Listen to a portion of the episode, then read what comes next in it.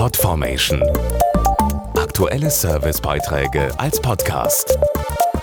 Regelmäßige Infos und Tipps aus den Bereichen Lifestyle und Buntes.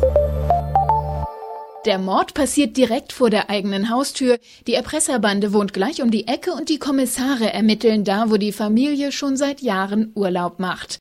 Regionale Krimis sind angesagt, egal ob sie in einer Großstadt oder auf dem Dorf spielen.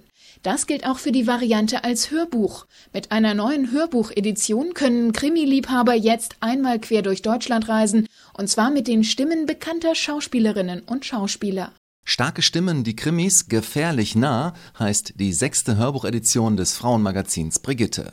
In der zwölfteiligen Reihe geht es diesmal um deutschsprachige Kriminalromane, die jeweils in einer bestimmten Region spielen. Dazu die stellvertretende Chefredakteurin Claudia Münster. Krimi-Fans können sich mit unserer neuen Edition einmal quer durch die deutsche Krimilandschaft hören. Denn wir Deutschen lieben Nervenkitzel.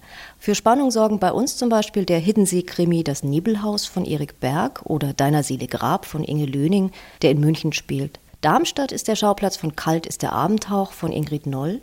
Unsere Krimis spielen also in Metropolen wie Hamburg oder Berlin, in Stuttgart oder Köln, aber auch in ländlichen Regionen wie Ostfriesland oder Westfalen. Von den bisherigen fünf Hörbucheditionen wurden mehr als vier Millionen Exemplare verkauft. Wir setzen eine der erfolgreichsten Hörbuchreihen mit vielen Stars fort. Sechs Frauen und sechs Männer leihen unseren Krimis ihre starken Stimmen.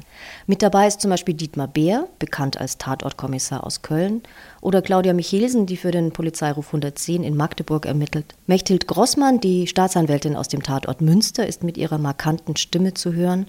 Aber auch Heike Makatsch, Sebastian Koch oder Peter Lohmeier lesen tolle Krimis vor. Und sorgen mit ihren Stimmen für Spannung. Beispielgefällig? Er liegt auf der Pritsche und kann sich nicht bewegen. Ist er gefesselt? Er drückt die Brust nach vorne. Er will sich aufrichten. Er will fliehen. Keine Chance.